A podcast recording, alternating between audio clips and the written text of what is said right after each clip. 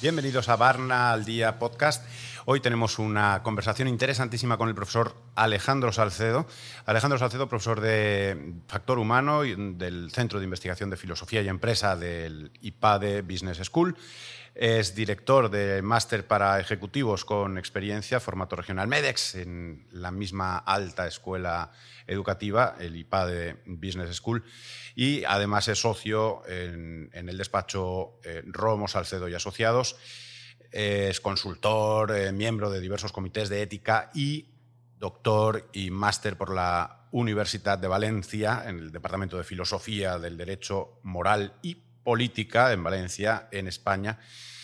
Y egresado también del programa de perfeccionamiento de uno del IPA de Business School. Nuestro profesor Alejandro Salcedo Romo. ¿Cómo está usted? Muy bien, muy buenas tardes. Qué gusto estar de nuevo aquí en el podcast y pues contigo, Fran, siempre un gusto. Es muy bueno tenerte de nuevo visitando la República Dominicana, visitando Varna por motivos académicos eh, y nos permite la posibilidad de hablar de un tema que a mi modo de ver es interesantísimo y sin duda es muy actual, está todos los días en los medios de comunicación, sale alguna noticia al respecto y que eh, yo creo que nos afecta a todos los seres humanos. El tema, por no mantener más el suspense, es la inteligencia artificial. Así es. Un tema que está, como dices, ¿no? Eh, todo el tiempo bollante, no nada más, o sea, al día sale una, dos, diez, cien noticias y de estas más de una eh, muy relevante con un impacto no superficial en la persona y en la sociedad. Dada la importancia de la inteligencia artificial, me parece que en efecto debemos tratarla desde un podcast de una escuela de negocios y debemos hacerlo pues, perspectiva eh, adecuada, sana, sin prejuicios, eh, sin polarizaciones. Eh, pero una primera pregunta es, ¿cuán importante es de cara a la tarea directiva por lo menos un acercamiento para saber qué es esto de la inteligencia artificial. ¿Es, lo que nos venden? ¿Es lo que decían las películas de ciencia ficción de hace 40 años? ¿En qué estamos? A ver, yo creo que esta es eh, una muy buena pregunta de punto de partida, saber qué es y qué no es la inteligencia artificial. Y efectivamente, lo que nos venden va mucho más allá de lo que de hecho es, ¿no? sin desestimar todas las implicaciones y los avances tecnológicos que lleva detrás. Pero la inteligencia artificial básicamente es el encuentro de machine learning, de deep learning en su versión como más sofisticada, pero en el fondo, en el fondo lo que está detrás es estadística clásica. Y esto es eh, relevante de cara a cómo vamos evaluando la inteligencia artificial, porque lo que nos vamos a encontrar, aunque esté planteado de manera muy cercana a nosotros, a nuestro lenguaje, que pueda llegar incluso a sonar empático, eh, no deja de ser un modelo estadístico, eh, una concentración de datos gigantesca que se comprime, que luego se descomprime, que va jugando con, con las palabras que tú le has puesto, o las preguntas que le vas haciendo, los prompts, las aproximaciones que le vas dando eh, con toda esta información, ¿cuál sería la típica respuesta o las respuestas más plausibles, adecuadas por el planteamiento que le has dado? Entonces, insisto, detrás es eh, estadística clásica con Machine Learning y Deep Learning. Y ahorita estamos, también me, creo que es interesante tenerlo en la cabeza, en lo que se conoce como la Artificial Narrow Intelligence, que es inteligencia artificial específica, enfocada en cosas concretas. Entonces tenemos el Mid Journey que está enfocada en generación de imágenes y tenemos el Chat GPT que está enfocado en generación de, de un modelo de lenguaje eh, escrito cercano. Pero hasta ahora sigue siendo una inteligencia que se conoce técnicamente como ANI, enfocada a una tarea específica. Estamos lejos de ver robots tomando nuestra sociedad. Hombre, digo, sin querer entrar en la polémica, porque me parece que, nuestra charla debiera eh, tomar otros derroteros, pero me, parece que con lo que acabas de describir eh, podríamos concluir sin temor a equivocarnos que ni es inteligente ni tiene la capacidad de aprender. Eh, pura estadística que lo que hace es eh, bueno, pues darnos una respuesta de lo que diríamos ya es conocido, es decir, no hay capacidad de innovación más allá de la mera casuística de componer ideas en función de cómo suelen ir unidas estas palabras. Fíjate que es, una gran pregunta lo que pone sobre la mesa eh, por lo siguiente, porque dentro de estas noticias que han surgido en los últimos meses, particularmente quizá a partir de la liberación del modelo 3.5 en noviembre del año pasado, el chat GPT empezó a tener más y más y más impacto. Y desde ahí muchos científicos de alto calado de instituciones muy relevantes han salido a defender que la inteligencia artificial tiene personalidad, que tiene derechos, eh, que estamos ya frente a, una, a un nuevo tipo de ser sintiente y aquí hay un riesgo, ¿no? Porque fácilmente eso es, una idea atractiva, pero no es lo que es. ¿no? Técnicamente estamos muy lejos de esto. Y de fondo me parece que el, el cuestionamiento está en lo que decías hace un momento. Hombre, inteligencia, pues si nosotros consideramos que lo que nos hace inteligentes es la acumulación de datos, la acumulación de conocimientos y un proceso argumentativo o una estructura, bueno, pues en ese sentido sí eso sería inteligente. Pero me parece que la inteligencia humana va mucho más allá que una acumulación de datos, que conocimiento. La inteligencia humana tiene la capacidad de eh, contextualizar, de encontrar cuál es la regla, pero también cuál es la excepción, de decidir ponderando no solamente lo cuantitativo, sino lo, lo cualitativo. Y la misma palabra señala mucho sobre la riqueza de la inteligencia. La inteligencia es intus legere, la capacidad de indagar más allá del obvio, de lo que está a la vista. Y justo lo que hacen estos modelos de inteligencia, ahora entre comillas, artificial, es, no es intus legere, es precisamente explicitar, comprimir y luego descomprimir, jugando con modelos estadísticos, ¿qué sería lo que saldría a la superficie ante esta pregunta o ante esta aproximación? O sea que todavía muy lejano y me parece que no nada más es un todavía, sino no veo de ninguna manera que estos procesos, que son un avance espectacular, ¿eh? no quiero desestimarlo y que quede claro, es una maravilla y sí estamos ante una revolución que importa mucho de cara a la mujer y al hombre de empresa, pero no es inteligencia. ¿Y en qué medida y cómo le afecta al hombre, a la mujer de empresa, al directivo, la directiva, eh, en el día a día? Eh, o cómo se prevé que le pueda impactar? ¿Por qué es importante conocer, dominar este avance tecnológico? quizá esta es la pregunta, sobre todo estando en, en, en Barna, en una escuela de negocios de prestigio y además también, eso yo no vengo como un científico de Silicon Valley, soy, soy profesor de una escuela de negocios. Entonces, una pregunta totalmente legítima es, ¿y esto qué rayos tiene que ver con el mundo de los negocios? Déjame darte tres eh, datos ¿no? por separado y construir a partir de ellos. El primer dato es, en una encuesta reciente en Estados Unidos, 70% de los colaboradores de las empresas están utilizando ChatGPT, pero no le están diciendo a sus jefes. Esto está pasando.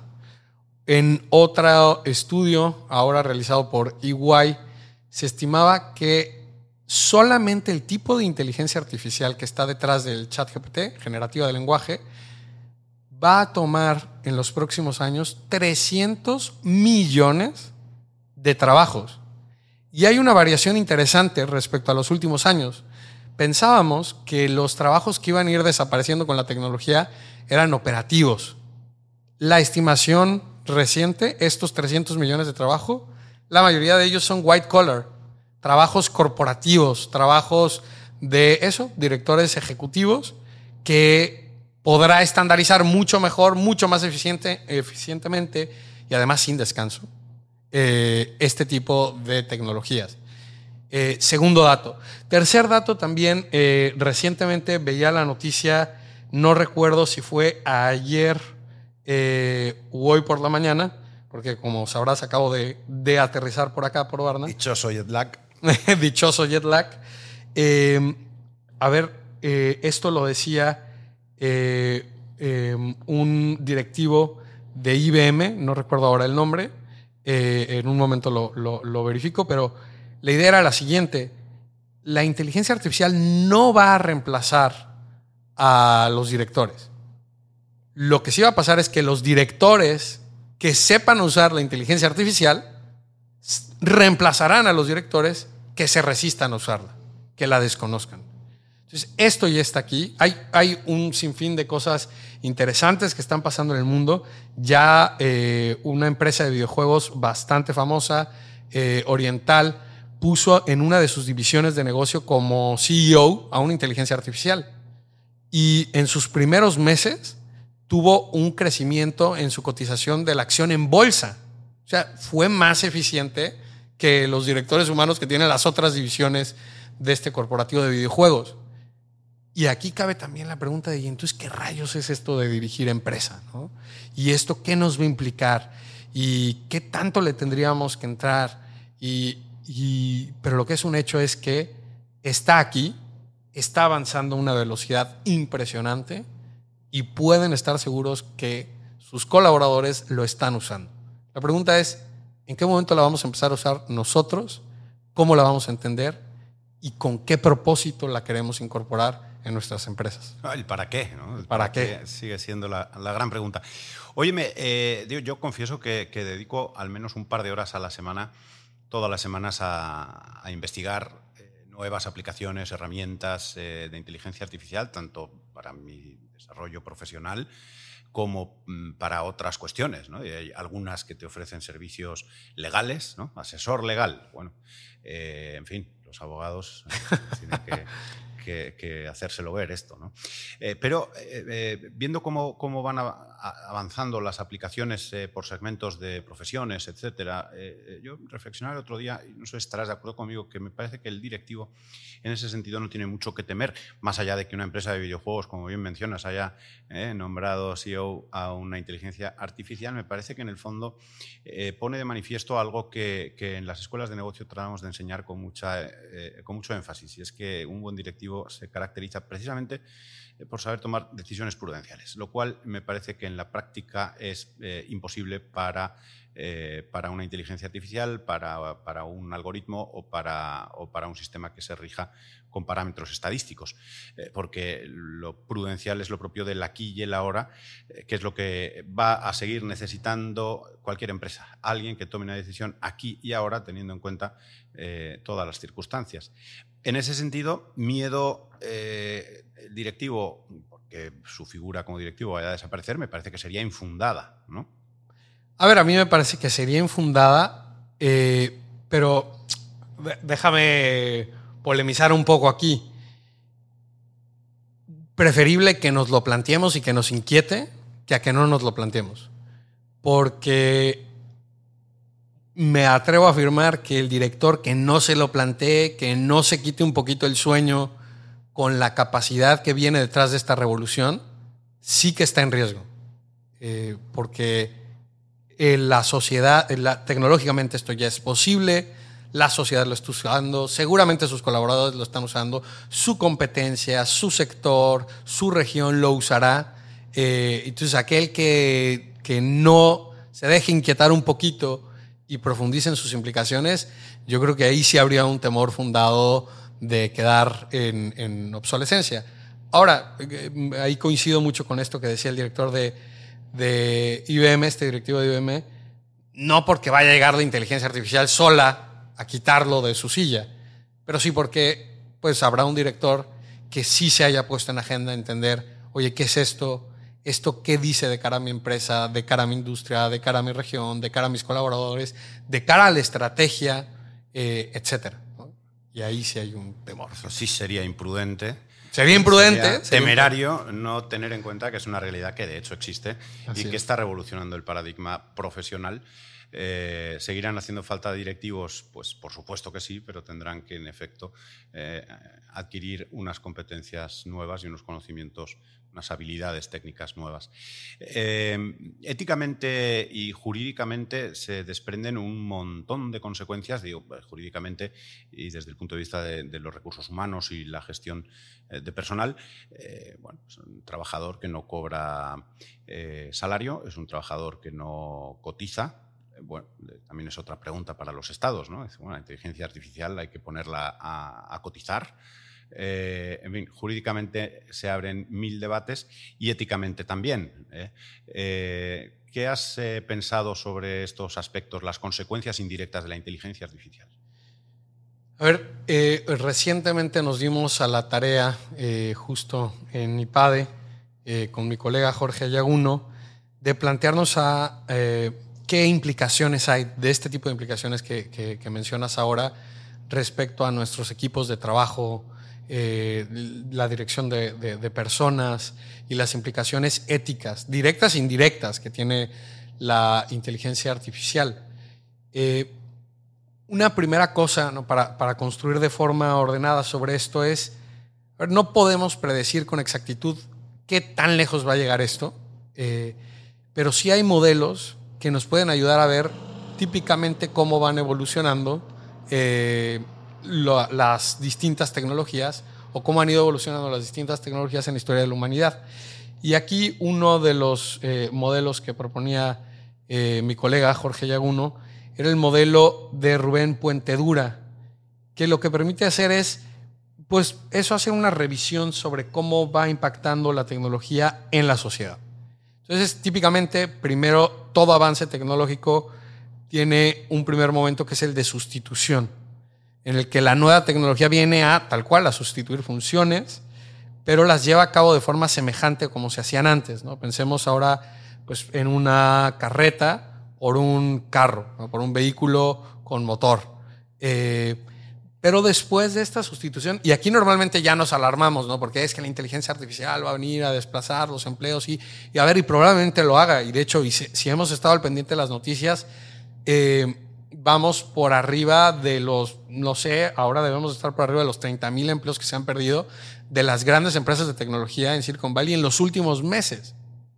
Todos bajo el mismo eslogan, o sea, aunque son distintas empresas, el argumento de fondo detrás de estos despidos es, le vamos a apostar más a la inteligencia artificial. Pero este es el primer momento. Y hay que ponderarlo y va a pasar, eh, pero sería ingenuo quedarnos nada más ahí. Eh, eso, ni juzgar la inteligencia artificial por eso, ni creer que hasta ahí llega. ¿no?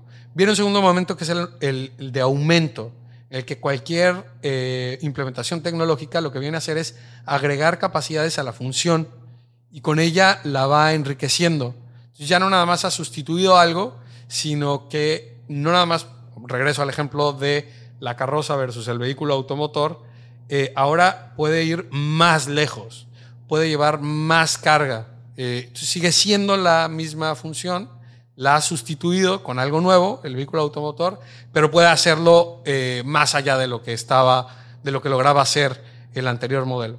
Viene un tercer momento que es el de modificación, y entonces en este momento la tecnología lo que hace es modificar, aumentar, ampliar los alcances y ah, acercar otras nuevas funciones.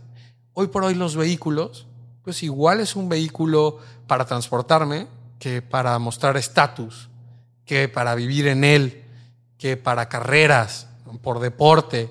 Entonces sigue siendo la misma idea de fondo, pero ahora le va ah, incrementando eh, cosas, va modificando sus funciones, va ampliando su espectro. Y el último momento es el de redefinición. Pensemos sobre la misma idea de los vehículos, cómo ahora las ciudades no están pensadas de cara a la persona. Las grandes ciudades están pensadas de cara a los automóviles. Y así están estructuradas las calles y así está eh, estructurada pues, la urbanización. Eso ha tenido un impacto, ha redefinido la forma en la que vivimos en comunidad. Esto, según Puente Dura, es el camino que sigue todo, toda eh, nueva herramienta tecnológica. Sustitución, aumento, modificación y redefinición. Ahora, entendiendo esto, eh, voy a, lo que decías. ¿Qué implicaciones puede tener? Pues mira, desde ahora ya nos tendríamos que estar planteando eh, cosas como hacer un análisis de riesgo, tratar de pensar en los distintos riesgos, sabiendo que están estos distintos momentos y algunos de los riesgos que, aparecían eh, en esta investigación, eh, platicando con distintos empresarios, la sustitución laboral, que parece el más obvio, la pérdida de industrias, pero también aparecen otros que no son tan obvios, la adicción y la dependencia, las fake news que van a llegar a otro nivel, ¿no? De hecho, ya habla una profesora de Carmen Mellon de un apocalipsis de desinformación.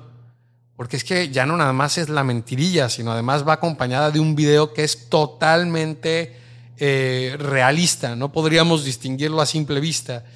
Y luego su plantación de identidad. Hace un par de semanas se dio el primer secuestro eh, utilizando un deepfake de voz, ¿no? tomando la voz de una niña, extorsionaron a la familia y fue una extorsión de millones de dólares. Eh, y lo que se conoce como optimizaciones catastróficas, que es, una, es todo un tema para, para pensarlo. Eh, en un momento podemos entrar a ello. Entonces, sabiendo que están estos riesgos, pues, es ver a cuál le vamos a entrar. ¿no? Aquí la gran idea sería ver la tecnología siempre implica posibilidad. Queremos saber qué impactos éticos puede tener. No nada más pensemos en los negativos, puede tener positivos, muy buenos, pero no seamos ingenuos que tendrá negativos. Y es mejor si lo planteamos antes de que pase, y hace un mes salía la carta firmada por Bosniak, eh, por Elon Musk, por Yuval Noah Harari y por más de mil académicos, científicos, en el que decían, oigan, paren esto, aunque sea seis meses, va muy rápido. Eso parece prudente, porque la velocidad que lleva la tecnología es más rápida que la nuestra. Eh, pues conviene esto. Antes de implementar algo, una tecnología o desarrollar una tecnología desde nuestras empresas, antes de implementar la inteligencia artificial de, eh, en nuestras empresas, pensar esto qué implicaciones tendrá ese es, gran, ese es un gran punto de partida y además es el punto de partida de la ética, la sensibilidad, darnos cuenta que las cosas nos la técnica en este caso nunca es solamente técnica. La razón instrumental eh, obedece a un para qué, ¿no? También la técnica eh, tiene que estar inmersa en ese, en ese pensamiento, en esa, en esa lógica de consecuencias. Eh, oye, me, contabas que en, la escuela, en el IPADE, habéis escrito el profesor Jorge Yaguno y tú un. Bueno, ha escrito la inteligencia artificial. Habéis ayudado a la inteligencia artificial a escribir un caso. No sé si el título conviene darlo para que mantenerlo en el suspense y no. Spoiler. Eh, spoilear la, eh, la, posibilidad de sorpresa. Pero cuéntanos cómo ha sido ese proceso, con qué finalidad lo hicisteis y qué, y qué tal ha resultado en aula la experiencia. A ver, eh, recientemente, como comentas, eh, cada continuidad, cada año volteamos a ver cada una de las áreas académicas a la sensibilidad que está en el mundo de empresa. Y hace un año se definió que lo que íbamos a abordar era el impacto de las nuevas tecnologías en la persona. Cómo impactaba en el director, cómo impactaba en los equipos, cómo impactaba en, los estilos de trabajo, presencial, híbridos, totalmente a distancia, en la cultura misma de la empresa. Y de una conversación de café entre Jorge Yaguno eh, y un servidor, eh, pues se nos empezó a ocurrir, oye, ¿por qué no jugamos? A ver qué tanto. Literalmente fue una, una, eso, una taza de café provocativa que fue, oye, ¿qué tan lejos puede llegar la inteligencia artificial pensando en la metodología del caso. Puede escribir un caso y pues empezamos a probar la hipótesis. Eh, fue una experiencia muy interesante. Eh, a ver, no tenía ninguna habilidad previa, ninguna experiencia previa con este tipo de herramientas, en concreto con el chat GPT, en ese momento 3.5, y entonces fue lanzarse a nadar y empecé dándole instrucciones. Me di cuenta de una cosa que, creo que tenemos que ponderar muy bien, que es la calidad de la respuesta de todas estas tecnologías va muy de la mano de la calidad de la pregunta, del prompt, de la aproximación. Eh, ante aquellos que dicen, no, pero mira, lo que responde la inteligencia artificial es superficial, no tiene matices, cabría eh, regresar eso para decir, oye, pues a lo mejor lo que carece de matices, de profundidad es el planteamiento. Al menos esa fue mi experiencia, fueron más de 30 iteraciones Em, que no lo lograba y no lo lograba. Me di cuenta que podía aprender esta herramienta, el estilo de redacción. Entonces le metí una serie de casos del IPADE con los que quería que, que se asimilara la redacción. Y lo que es más interesante de esto es que yo no le di un caso. Yo lo que le di, le definí para quién debía describir este caso, con qué metodología, el método del caso, le di el estilo de redacción y le dije cuál era el objetivo. Y en el objetivo lo que le puse es eh, analizar, reflexionar sobre los impactos de la implementación de las nuevas tecnologías para los directores de empresa. Y es una maravilla porque planteó pues eso desde la entrada de un director general que esté en su oficina tomándose su café, preguntándose sobre cómo va a impactar esto en la empresa que él ha hecho crecer durante más de 30 años, y luego una serie de, de protagonistas, está el legal, el director de fábrica, el director financiero, la de recursos humanos, y a cada uno le dio un argumento eh, y se contesta, pero todo eso es parte de eh, de lo que genera la inteligencia artificial. Se volvió súper atractivo, salió un caso, eh, a ver, después de las 30 iteraciones, tenía tres casos que me parecían razonables y ahí Jorge Yaguno lo que hizo fue tomarlos y eh, pedirle una síntesis nueva al chat GPT y entonces ya nada más maquillarla. ¿no? Entonces queda un caso simpático, muy bueno, muy realista. de hecho, uno de los, hablando de la experiencia de aula, eh, no les decimos al inicio, nos lanzamos a discutir el caso y la gente estaba metidísima y, eh, y cuando llegó el momento de, oigan, pues déjenos presentarles al protagonista, lo que vieron fue al chat GPT presentándose frente a ellos, ¿no? Que además ya estábamos en el chat GPT 4, entonces eh, era un tipazo el chat GPT, ¿no? O sea, se presentaba con una cercanía y una calidez a todos los eh, participantes en todas las sesiones que vimos en Guadalajara, en Monterrey, en Ciudad de México, en las virtuales, nunca repitió su presentación el chat GPT ante el auditorio. Eh, también eso es interesante, iba a aunque era el mismo prompt, era la misma pregunta, eh, tiene una habilidad particular, no de ir, como es estadística, eso más o menos decía lo mismo, pero va dándole ponderando más o menos alguna otra cosa y eso le va dando un acento. ¿Por qué hicimos esto? Teníamos tres propósitos. Eh, generar conciencia de que esto está pasando y de que esto atañe a la mujer y al hombre de empresa, especificar qué es y qué no es inteligencia artificial, porque lamentablemente hay muchas voces queriéndonos vender algo que no es. Y aquí de cara al final del podcast me gustaría decir una de las frases que era con la que cerramos cada una de las sesiones, con una intencionalidad. Porque, en fin, este, entonces, eh, generar conciencia, qué es y qué no es inteligencia artificial, y proponer dos modelos. Un modelo para ver cómo podemos estimar que va a ser la evolución de este tipo de tecnologías, que es el de Puente Dura, y un modelo de una profesora de la Harvard Kennedy School, eh, que es Sheila Jasenoff, que ella lo propone de cara a las políticas públicas, pero que es un modelo muy útil de cara a yo, empresario, que quiero implementar una nueva tecnología, inteligencia artificial dentro de mi empresa, ¿qué tendría que hacer antes de lanzarme? ¿Cómo tendría que evaluar este riesgo? Eh, y pues cerrábamos con esta idea que era también darles un parámetro ético que pusiera eh, orientando y apostándole a la libertad humana, que sí nos diera una serie de parámetros de qué queremos lograr con esto. Yo como director, ¿qué quiero, qué tipo de director quiero ser cuando uso estas tecnologías? ¿Qué quiero hacer con mi equipo? ¿Qué quiero hacer con mi comunidad? ¿Qué quiero hacer con mi industria? Eh, llenar de intencionalidad el uso de, de todas estas nuevas tecnologías. ¿Con qué, ¿Con qué frase terminabais esas sesiones? ¿Cómo era la, Sí. El takeaway final.